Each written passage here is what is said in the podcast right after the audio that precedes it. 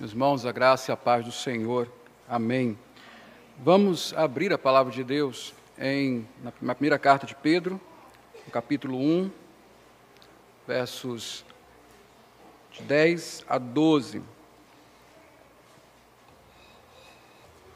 1 Pedro 1, de 10 a 12.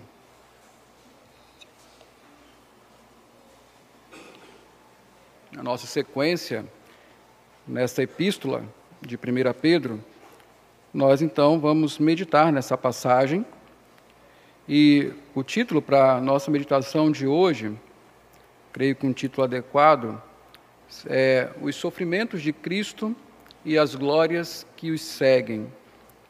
Na verdade, nós vamos ver hoje que, desde a antiguidade, os profetas investigavam sobre justamente sobre isso, investigavam sobre o Evangelho, sobre Cristo, os seus sofrimentos e as glórias que decorreriam desse sofrimento. Os apóstolos se dedicaram a isso quando anunciaram o Evangelho, que é sobre Cristo, os seus sofrimentos e as glórias que decorrem disso. E até mesmo os anjos, eles têm um desejo ardente de conhecer sobre essa redenção, que fala sobre o sofrimento de Cristo e as glórias que decorrem dele, desse sofrimento. Portanto, o centro dessa mensagem, que vem desde o Antigo Testamento e chega até nós, a igreja, no tempo de hoje, os últimos dias, é justamente Cristo e a sua obra redentora, que trata da sua humilhação, ou seja, os seus sofrimentos, e também da sua glorificação, aquilo que decorre do sofrimento, que não é apenas sobre Cristo, mas é também sobre nós. Isto é muito oportuno para este momento, porque hoje celebraremos a ceia do Senhor, é algo especial para nós. Todo cristão deve sentir-se ansioso por esse momento, porque é um sacramento que é, simboliza tudo que Cristo realizou na cruz, é o Evangelho sendo encenado e sendo oferecido não apenas aos nossos ouvidos, mas a todos os nossos sentidos. Por meio da ceia, nós podemos apalpar, podemos ver, sentir o cheiro, degustar aquilo que o Evangelho prega.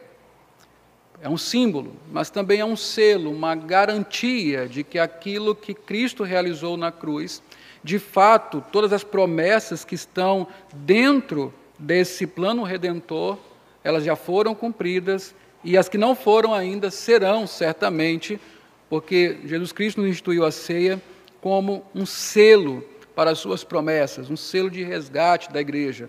Por isso ela anuncia a morte de, do Senhor Jesus até que ele venha. E esse é um momento oportuno para falarmos sobre os sofrimentos de Cristo e as glórias que seguem desse sofrimento.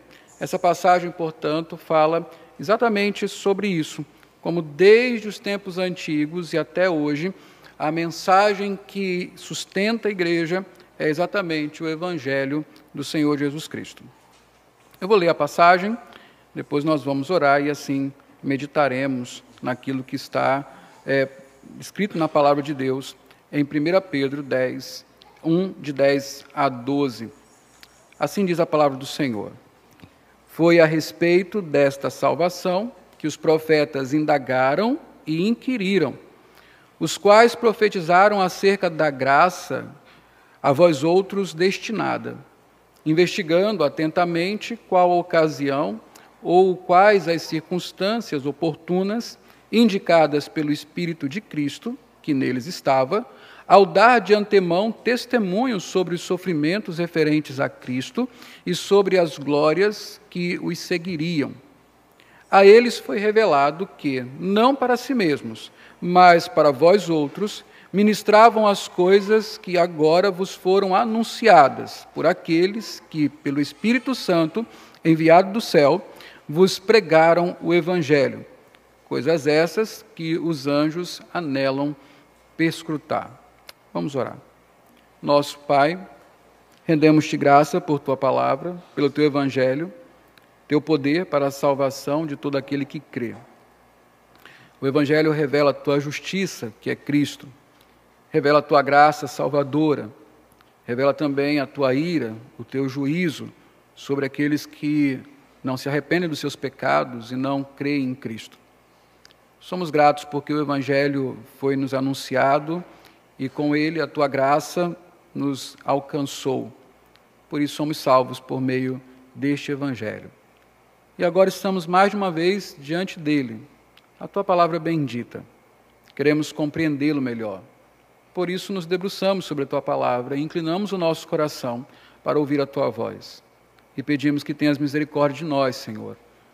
Faz com que teu Espírito Santo nos ensine e que ele mesmo quebrante o nosso coração, que os nossos corações não se endureçam diante da tua palavra e que hoje, ó Deus, por meio da pregação da palavra, nós, os crentes, sejamos fortalecidos na fé, a nossa esperança se torne mais robusta e a nossa vida se santifique para o Senhor. Pedimos também por aqueles que não conhecem a Cristo para aqueles que não têm como Senhor e Salvador das suas vidas. Que nesta noite o Teu Espírito Santo os convença do pecado, da justiça, do juízo e os conduza ao Salvador, para que creiam e sejam salvos. Eis a nossa oração, que fazemos não porque merecemos, mas porque necessitamos da Tua graça. E a fazemos em nome de Cristo. Amém. A palavra do Senhor, então, é, nessa passagem, nos fala sobre três figuras é, muito importantes é, no que diz respeito a mensageiros na Bíblia. Fala dos profetas, os mensageiros que foram é, chamados no Antigo Testamento, em especial. Fala dos apóstolos, aqueles que foram os mensageiros para o novo tempo da igreja, o tempo do Evangelho, o Novo Testamento e daí por diante. E fala também dos anjos. Justamente são chamados de anjos, porque anjo significa também mensageiro. Essas três figuras, extremamente importantes na Bíblia, no que diz respeito à, à mensagem, à entrega da mensagem, à propagação da mensagem de Deus, estão intimamente envolvidas e interessadas em um único assunto, que é o Evangelho. O Evangelho que é sobre Cristo, fala sobre Jesus, fala sobre o que Jesus realizou. Hoje, no nosso tempo de louvor, lendo é, Filipenses, no capítulo 2, nós observamos ali Paulo fazer um, um resumo, bem resumido mesmo, embora profundo, do Evangelho. Cristo, que esvaziou-se de si mesmo e então humilhou-se, fez-se homem, assumiu forma de servo e foi obediente até a morte morte de cruz. Esta é a humilhação de Cristo, quando o Filho de Deus se faz homem e se dispõe e morre de fato pelos pecadores, sujeitando-se inclusive a ficar no poder da morte por três dias. Mas essa mesma passagem do capítulo 2 de Filipenses fala que depois disso Deus o exaltou o exaltou de tal forma que ele tem um nome ou tem autoridade acima de tudo. Tanto é assim que haverá um dia que todo joelho irá se dobrar diante dele e confessar que Jesus Cristo é Senhor para a glória de Deus Pai. Essa é a segunda fase desta obra de Cristo, que ele realiza na sua glorificação. Depois que ele vence a morte, é assunto aos céus e de lá governa a sua igreja e continua a aplicar a sua redenção. O Evangelho, portanto, é sobre Cristo, a sua obra, tanto em humildade, em humilhação, quanto em glória, em sua glorificação, ou seja, os sofrimentos e a glória que decorre disso, não apenas para Cristo, mas para nós também. Se é importante para os profetas, para os apóstolos e para os anjos, saber sobre o Evangelho também é importante para a igreja, é importante para nós. Nós não podemos abandonar essa mensagem. Por isso, Pedro, ao escrever para os irmãos da dispersão, ele eh, faz com que eles vejam o quanto o Evangelho é importante para eles, o quanto é um privilégio conhecermos o Evangelho, o quanto é gracioso para nós não apenas conhecermos o conteúdo da mensagem, mas sermos transformados por essa mensagem, recebermos, acatarmos no coração tal mensagem. Paulo fala, na sua apresentação do Evangelho, que o Evangelho é o poder de Deus para a transformação, para a salvação de todo aquele que crê. Ou seja, aquele que recebe o Evangelho é salvo. O Evangelho é sobre salvação. É por isso que o versículo 10 começa justamente com isso: foi a respeito desta salvação. É disso que Pedro vem falando desde o versículo 3 do capítulo 1. Deus é bendito porque nos salvou. Nós temos a esperança e herança. Essa esperança e herança são a salvação. O que nos faz exultar é justamente essa salvação, mesmo quando nós somos atribulados, porque quando somos atribulados, observamos o valor da fé e permanecendo nelas, guardado pelo poder de Deus, nós finalmente iremos usufruir da plena salvação das nossas almas. E a respeito dessa salvação, então, que os profetas é, inquiriram, investigaram, dessa salvação os apóstolos anunciaram e os anjos anseiam conhecer, entender o que está acontecendo. Então vamos começar justamente por isso, a salvação investigada pelos profetas. Os versículos 10 e 11 falam sobre isso. A, qual a atitude dos profetas a respeito da salvação, a respeito do Evangelho? Diz assim: foi a respeito desta salvação que os profetas indagaram e inquiriram, os quais profetizaram acerca da graça a vós outros destinada, investigando atentamente qual a ocasião ou quais as circunstâncias oportunas indicadas pelo Espírito de Cristo, que neles estava, ao dar de antemão testemunho sobre os sofrimentos referentes a Cristo e sobre as glórias que os seguiriam. Então, Pedro aqui usa várias, várias palavras para falar sobre o, o trabalho dos profetas, a fim de conhecer melhor a salvação. Eles indagaram, eles inquiriram, é, eles investigaram atentamente, eles procuraram saber exatamente o que era, como era, a respeito do que era essa salvação. É interessante você observar isso na Bíblia. Desde a queda, há uma ansiedade sobre a salvação. Desde que o, nossos primeiros pais, os nossos primeiros pais caíram, pecaram, comendo do fruto proibido, desobedecendo a Deus e por isso recebendo castigo, sendo amaldiçoados pelo pecado. Desde que a morte, o pecado entrou no mundo e com ele a morte, há uma ansiedade, há um desejo sincero de saber como as coisas vão ser resolvidas. Como este mundo caído poderá novamente ser restaurado. Como homens e mulheres que se afastaram do Senhor podem ser salvos. Essa é uma questão que está é, é, é, é latente no coração desde, da, das pessoas desde que houve a queda. Saber quando aquela promessa de Gênesis 3,15 daquele que, haveria, que viria para esmagar a cabeça da serpente, quando ela iria acontecer? Como? Quando? Por meio de quem isso iria acontecer? Se você olhar bem a Bíblia, se você é, faz ou já fez aquela leitura panorâmica, você vai observar isso muito claramente. Você tem a criação, você tem a, capítulos 1 e 2 de Gênesis, você tem a queda no capítulo 3, o versículo 15 do capítulo 3 anuncia essa promessa de que haveria um descendente da mulher que esmagaria a cabeça da serpente, e a partir daí, tudo o que a Bíblia faz é contar a respeito de como Deus providenciou esse descendente.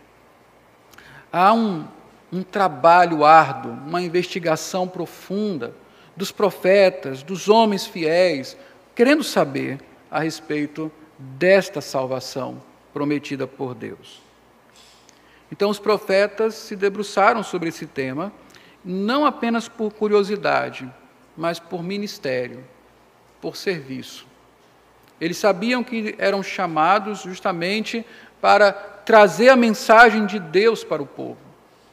Essa mensagem era de juízo, muitas vezes, porque o povo estava debaixo do pecado e idolatria, mas ela sempre trazia a esperança, a esperança da restauração, a esperança da salvação, a esperança de que um dia nem mesmo o coração daquele povo os impediria de servir a Deus, porque Deus lhes daria um novo coração. Uma nova aliança é sempre anunciada, e esse dia é aguardado, quando finalmente isso irá acontecer. Eles estão investigando, eles querem saber o que vai acontecer. Interessante que há, há uma linha teológica que diz que os profetas eram meio ignorantes, eles falavam, profet, profe, é, davam as suas, profetizavam, né, faziam as profecias, sem saber ao certo do que estavam falando, se o que, o que eles estavam falando iria acontecer ou não, se iria acontecer agora ou iria acontecer depois. É interessante Pedro falar sobre os profetas aqui e mostrar que não. O ministério deles não era apenas falar de maneira tola, louca, sem conhecimento. Na verdade, ainda que chamados e capacitados por Deus, eles se debruçavam sobre a profecia, eles queriam saber sobre o que era, eles queriam encontrar o Messias naquela profecia. E quando anunciavam isso para o povo, eles não estavam simplesmente dando uma profecia, mas eles estavam pregando o Evangelho. Eles estavam tentando apontar para o Messias, mostrar a salvação que há em Jesus Cristo. É interessante observarmos isso. A profecia não é sem intenção, mas ela é entregue de maneira intencional por homens que se que investigavam minuciosamente e se debruçavam sobre o texto, sobre a mensagem, a fim de encontrar Cristo nela, a fim de encontrar a promessa de salvação. Ah, estes homens, eles, diz Pedro, eles investigaram e foram laboriosos nisso, mas eles sabiam que aquilo sobre o que eles estavam estudando, a investigação que eles estavam fazendo, não, eram, não era a respeito de coisas que eles iriam desfrutar. Eles estavam investigando algo que uma outra geração iria desfrutar, um outro povo iria experimentar. Ou seja, eles estavam investigando sobre Cristo, mas eles mesmos não iriam ver o Redentor, não iriam conhecer pessoalmente o Messias, eles não iriam ver esse novo tempo, pelo menos não como os apóstolos viram e como nós vemos. Eles sabiam que isso que eles estavam anunciando estava destinado a um outro povo. O Senhor Jesus Cristo fala que estes que puderam estar com Ele e ver a salvação se manifestando em Cristo, nele, Jesus Cristo, eram bem-aventurados, muito mais do que as pessoas da antiga aliança, como os profetas. Veja o que Jesus fala em Mateus 13. Abra sua Bíblia aí, Mateus 13, 16 a 17.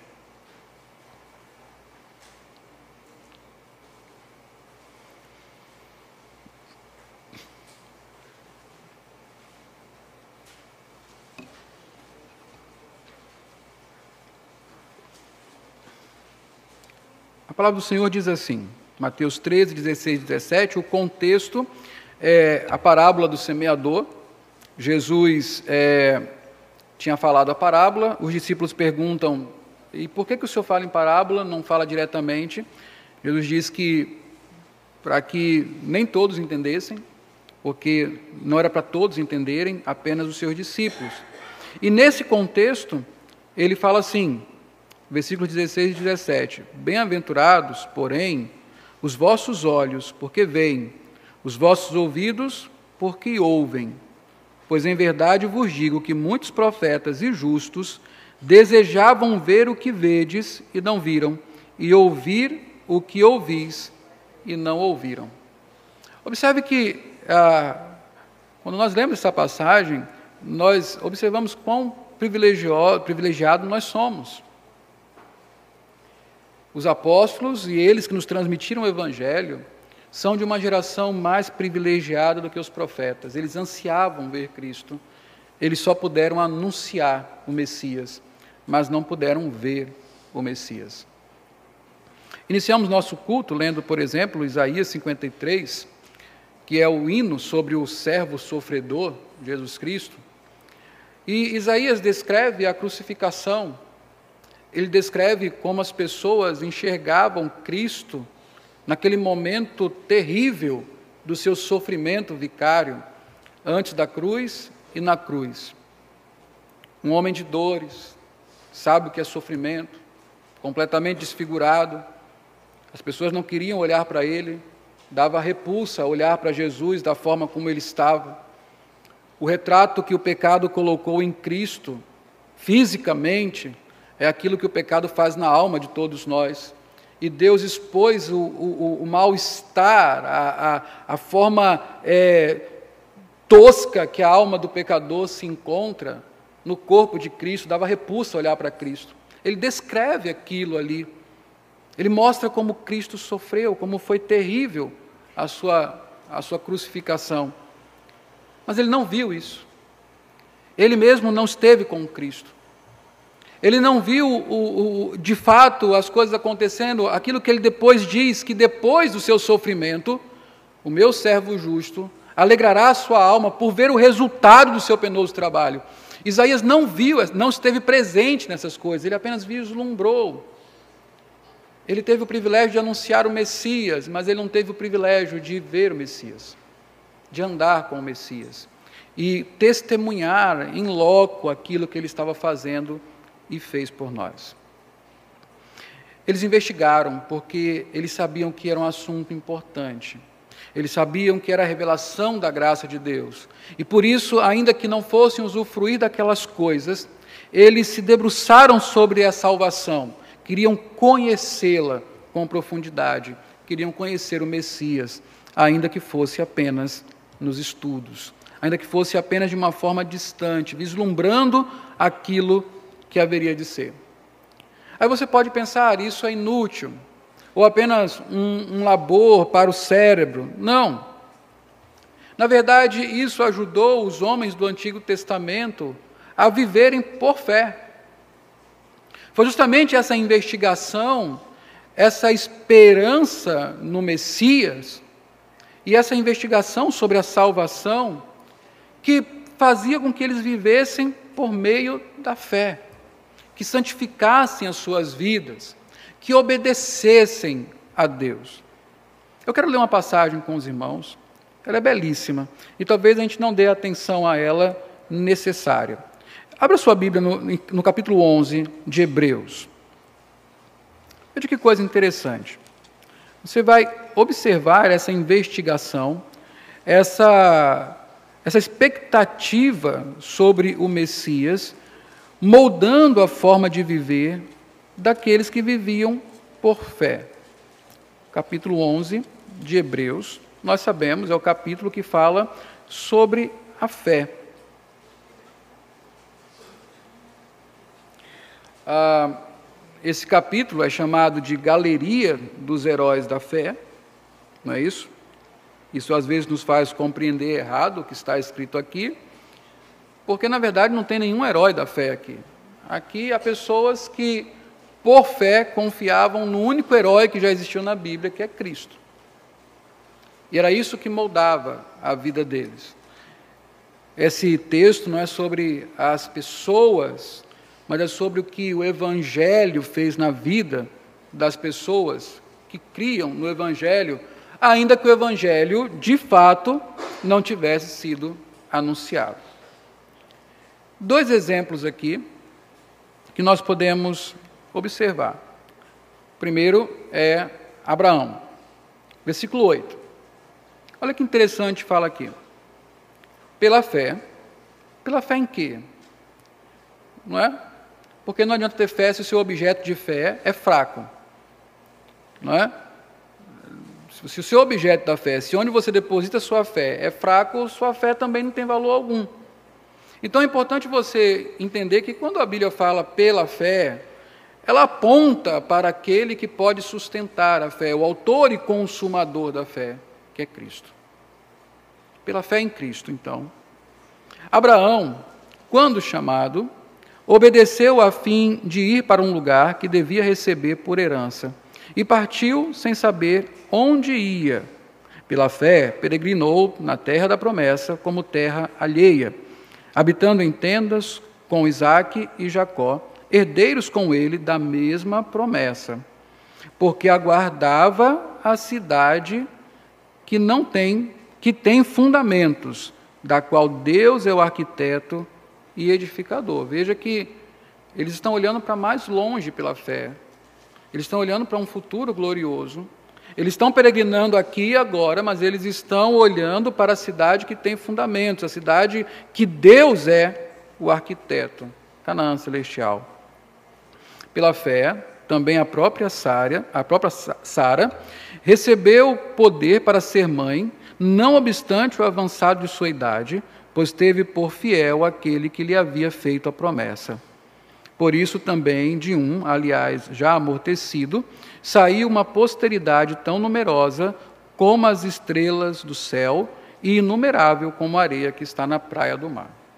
O versículo 13 então fecha esse argumento aqui do escritor. Ele fala assim: Todas, todos estes morreram na fé, sem ter obtido as promessas. Olha, aquilo que foi prometido não foi entregue? Não, eles não chegaram a usufruir das promessas.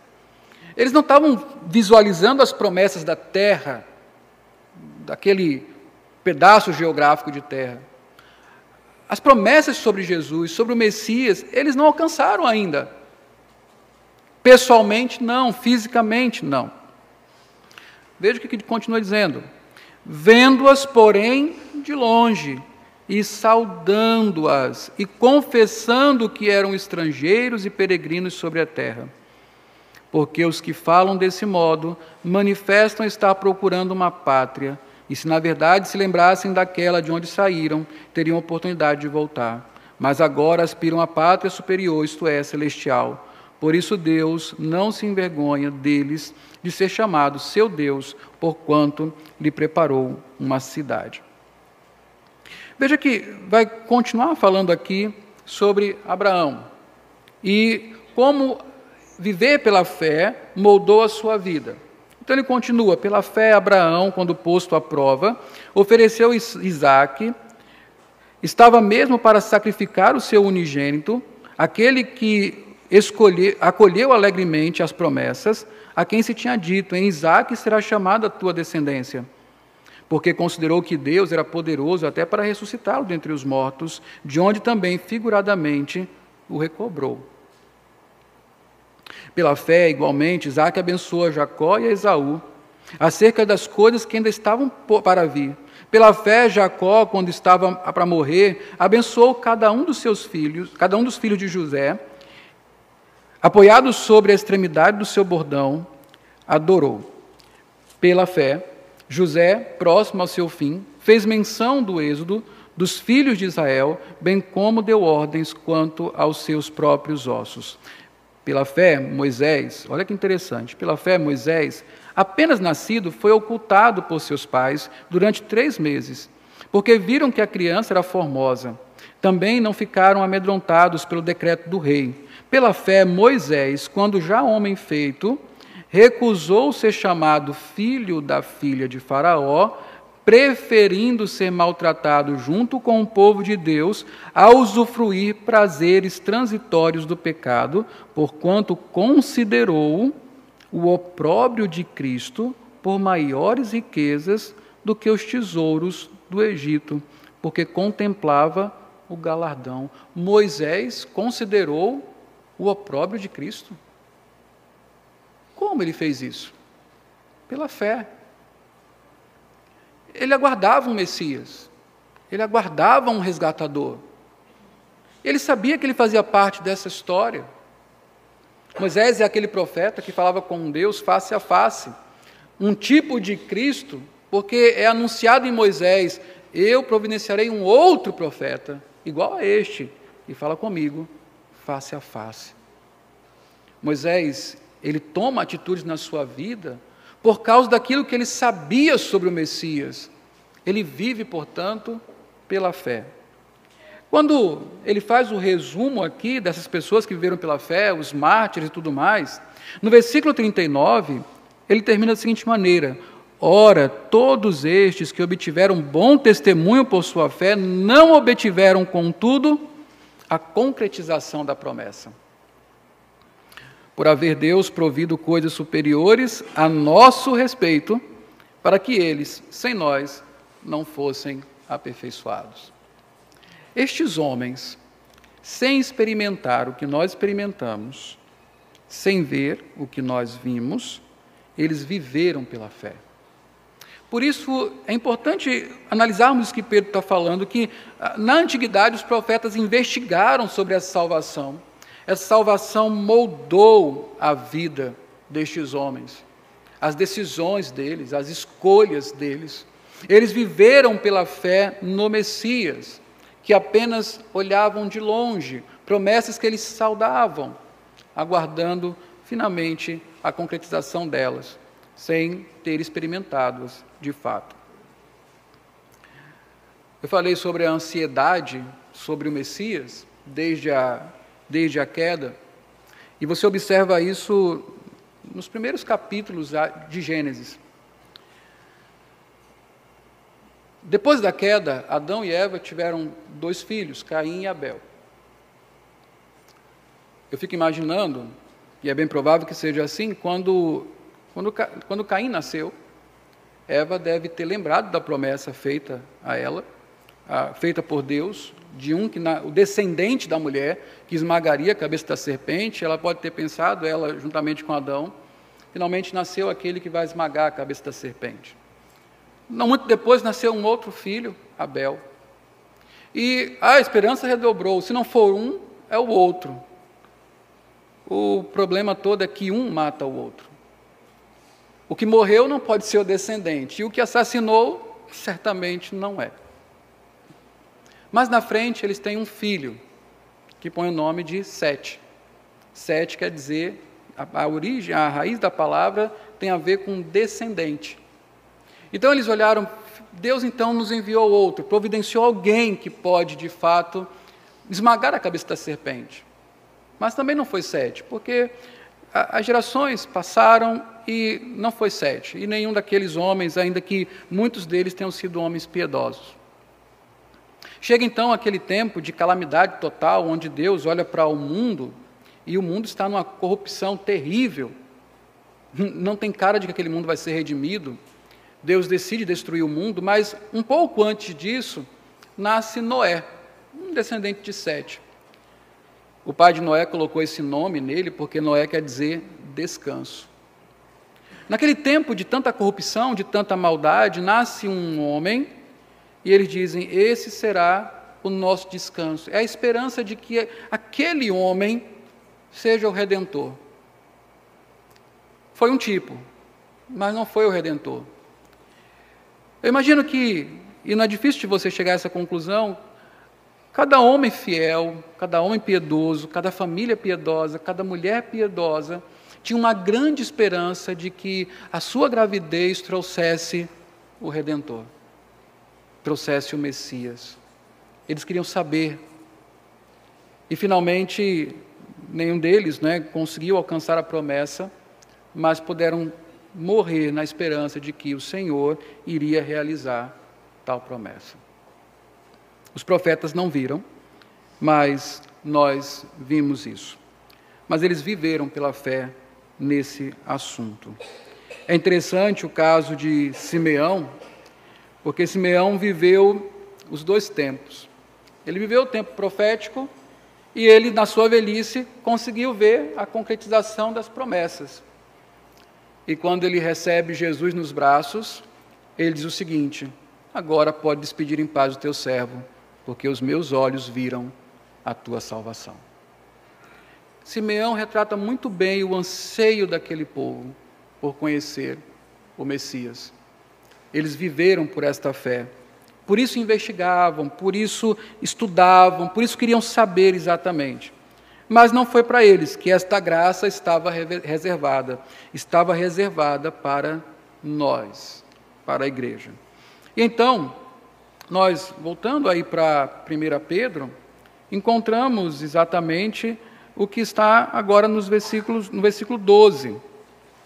a segunda parte dele, quando é dito o seguinte: A eles foi revelado que não para si mesmos, mas para vós outros, ministravam coisas que agora foram anunciadas por aqueles pelos, que, pelo Espírito Santo enviado do céu, vos pregaram o Evangelho.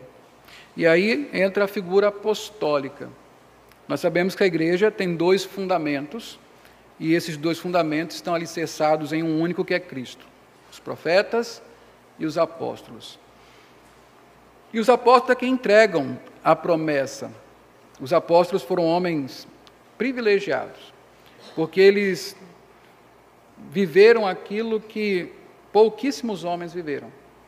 Eles falaram com Jesus, ouviram Jesus, tocaram em Jesus, andaram com Jesus, conviveram com Jesus.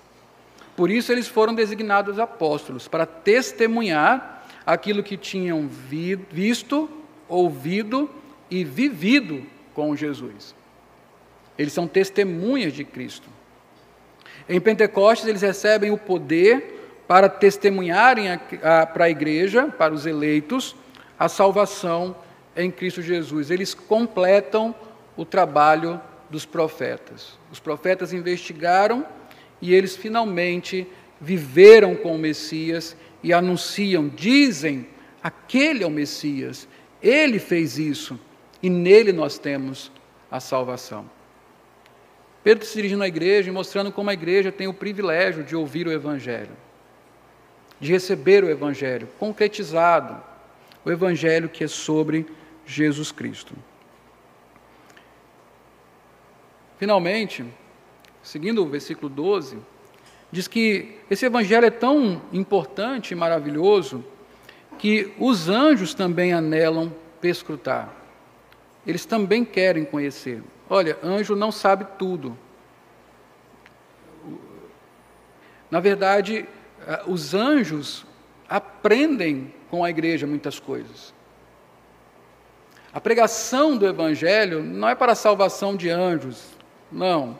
Mas eles, na pregação do Evangelho, no anúncio de Cristo, eles vão sendo informados a respeito desse plano redentor que Deus realizou para a sua igreja. Eles anseiam saber como Deus também iria realizar todas estas coisas.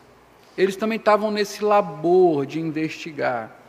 E à medida que os apóstolos anunciavam o Evangelho, eles tornaram conhecedores e testemunhas do que Deus estava fazendo por meio de Jesus Cristo. É interessante você observar profetas, apóstolos, anjos ocupados com o Evangelho, dando importância ao Evangelho, querendo saber sobre eles. Por quê? Por que é importante para nós saber isso, meus irmãos? Porque o Evangelho é a nossa única esperança. É interessante quando muitas vezes nós abandonamos o Evangelho. A igreja abandona o Evangelho, pastores abandonam o Evangelho. É terrível quando muitas vezes, ainda que haja pregação do Evangelho, os crentes se sentem infatuados com o Evangelho. Acham que a igreja devia diversificar, trazer outras mensagens. Mas a mensagem que salvou o povo de Deus desde sempre é o Evangelho, e foi só o Evangelho. Os apóstolos não abrem a boca, mesmo os mais preparados intelectualmente, como Paulo, para falar de outra coisa senão do Evangelho. Paulo fala exatamente isso. Eu não vim aqui com sabedoria. Eu resolvi anunciar para vocês apenas isto: Cristo e este crucificado. É um grande privilégio termos o Evangelho. É uma grande graça que o tenhamos em nossas mãos. Que, o, que possamos investigá-lo da mesma forma, não para descobrir coisas, mas simplesmente para nos inteirarmos daquilo que ele nos anuncia, das coisas que já estão realizadas, das promessas que são certas e ainda faltam se cumprir. Acho que uma aplicação muito importante para nós aqui é justamente a nossa preocupação com o Evangelho, a nossa dedicação ao Evangelho, em de fato conhecer, ler a Bíblia, meditar nas suas promessas, Não tratar esse tempo oportuno, esses últimos tempos em que o Evangelho é oferecido abundantemente. E desprezar esse tempo. Você tem algo que os profetas não tiveram: o Evangelho realizado, para você conhecer e usufruir dele. O que você tem feito do Evangelho? O que você tem feito das oportunidades que esse privilégio te dá? Como você tem se comportado diante do Evangelho? Se você observar aí, o Evangelho, estamos caminhando para o fim. O Evangelho ele tem, ele é, ele envolve a Trindade. Melhor, a Trindade está envolvida com o Evangelho. O Evangelho é de Deus, porque é Deus quem anuncia o Messias, o Salvador. Portanto, a origem do Evangelho é de Deus. Se você observar na passagem, o Evangelho ele é ele é pregado através ou pelo poder do Espírito Santo. Assim foi com os profetas, o Espírito de Cristo estava com eles, assim também com os apóstolos, que anunciaram pelo Espírito, pelo Espírito Santo enviado do céu. Não é difícil você compreender isso, porque Jesus Cristo, ao deixar o mundo, uma das últimas coisas que ele falou aos seus apóstolos: vocês receberão poder ao vir sobre vós o Espírito Santo e ser-me-eis minhas testemunhas. É a partir do poder do Espírito Santo que o Evangelho é propagado pela igreja. E o Evangelho ele tem um assunto, ele é sobre Cristo. Ele não é sobre outra coisa. O Evangelho não é sobre você, sobre a sua felicidade. O Evangelho é sobre Cristo, sobre quem Ele é, sobre o que Ele fez. Aqui, de maneira bem resumida, Pedro fala sobre o sofrimento de Cristo e sobre as glórias decorrentes desse sofrimento. Não é difícil imaginar o que Pedro quer dizer aqui.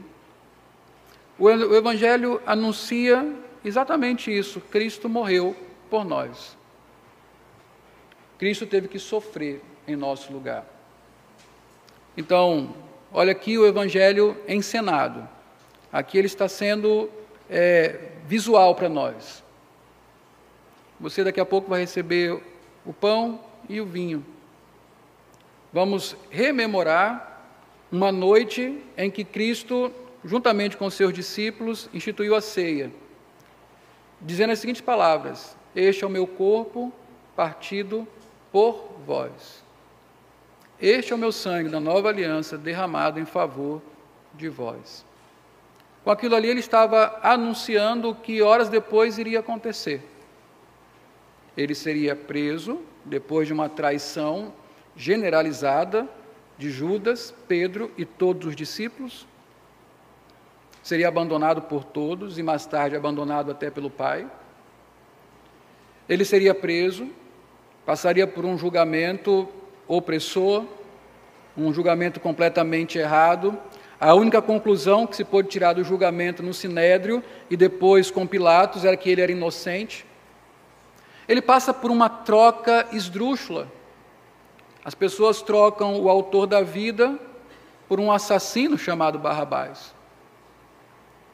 E depois disso ele é entregue à mão, nas mãos de soldados romanos que escarnecem dele, tiram sua roupa, expõem a sua vergonha, esbofeteiam, cospem, falam os piores impropérios sobre ele, desafiam o seu poder. Não é o filho de Deus? Por que você não adivinha quem está batendo em você? Você não é o filho de Deus, desce da cruz. Todo tipo de escárnio é passado por ali. Fazem uma coroa de espinho, cravam em sua cabeça. Dizem que os cravos eram tão profundos que marcavam os ossos do crânio. Achando pouco isso, pegam um, pedaço de pau que diziam ser o cetro do seu poder e batem na cabeça dele, já com a coroa de espinhos. O fantasiam de um rei, apenas para zombar dele, depois o despem de novo. Fazem-no carregar a sua própria cruz, quase morto, hemorragias terríveis, penduram numa cruz, ele sufoca, morre provavelmente afogado em seu próprio sangue. Seus últimos clamores foram: Deus meu, Deus meu, por que me desamparaste? Algo que nós não experimentamos. Você nunca estará sem Deus. Jesus esteve sem Deus na cruz. É isso que se chama descer ao Hades. Não é que Cristo foi ao inferno, é que o Getsemane até a cruz foram um inferno para Jesus Cristo. O sofrimento do corpo não foi nada se nós pudéssemos ver o sofrimento da alma de Cristo. Ele sofreu por cada um de nós. Não foi porque ele mereceu, não foi porque ele precisava, por uma demanda dele, fazer isso. Ele precisava porque nós precisávamos de um Salvador, de alguém que nos substituísse na cruz. Ele assumiu todo o sofrimento, todo o desamparo, para que nós não precisássemos sofrer pelas suas pisaduras, nós fomos sarados. Ele sofreu. O Evangelho falava sobre isso. Foi isso que não dava para entender. Jesus falava: importa que eu morra, importa que eu seja entregue nas mãos dos gentios, que eles zombem de mim, que eles me esbofeteiem, que me crucifiquem. Isso importa. Os profetas investigaram e disseram que isso vai acontecer, e vai acontecer. E aconteceu mesmo. Mas é interessante que todo esse sofrimento, toda essa humilhação, toda essa desgraça produziu graça, produziu misericórdia. Quando Cristo ressurge dos mortos, vitorioso sobre a morte, sobre Satanás, sobre o inferno, sobre o pecado, ele traz consigo uma multidão de eleitos vitoriosos. Porque ele passou todo esse sofrimento para que eu e você não tenhamos que passar pela cruz não tenhamos que passar pelo inferno. Todo sofrimento que teremos que passar é aqui. Todo o inferno que resta para nós são os sofrimentos deste mundo, os poucos e temporários, como vimos na semana passada. O que realmente está reservado para nós são as glórias de Cristo. Porque assim como Ele tomou sobre si o que era nosso, Ele nos deu o que era dele: sua herança, sua filiação, essa relação preciosa que há entre ele e o Pai, nós somos agora os filhos amados de Deus, porque Cristo é o filho amado de Deus. Nós passamos pelos problemas e Deus está conosco. Nós olhamos para o futuro e sabemos que Ele é glorioso. Eu choro, mas estou acompanhado do Consolador. Eu adoeço, mas Deus afofa o meu leito. Eu morro, mas Cristo me recebe na glória. Essas são as glórias que seguem o sofrimento de Cristo. São as promessas que se concretizam no dia que Cristo ressurge dos mortos e completa a sua obra. Ele sofre para que nós sejamos glorificados com Ele. Os profetas queriam saber sobre isso. Os apóstolos anunciam isso. Os anjos louvam a Deus por saberem disso. E nós fazemos o quê? Constrangidos por esse amor, nos santificamos, louvamos a Deus, exultamos com uma alegria indizível e cheia de glória, por causa do que Cristo fez por nós. É o que o Evangelho prega todos os dias. É isso que nós conhecemos. Isso é a nossa fortaleza, a razão da nossa esperança. É isso que nos faz olhar para o futuro com segurança e paz. É isso que nos faz louvar o nosso Salvador. E é isso também que nos leva a uma vida de santidade. Quando você celebrar a ceia hoje, você estará com o Evangelho em suas mãos, de forma clara, visível, palpável, palatável. Ele estará em suas mãos. Eu sei que a quantidade é pouca, mas hoje você poderá degustar as promessas de Deus você poderá experimentar simbolicamente tudo que Cristo realizou por nós. E olhar para o futuro, porque aqui é um selo, com a certeza de que todas as promessas, desde aquela de Gênesis 3,15 até as últimas proferidas por Cristo, irão se cumprir. A ceia do Senhor, o Evangelho, anuncia a morte do Senhor até que ele venha. Amém.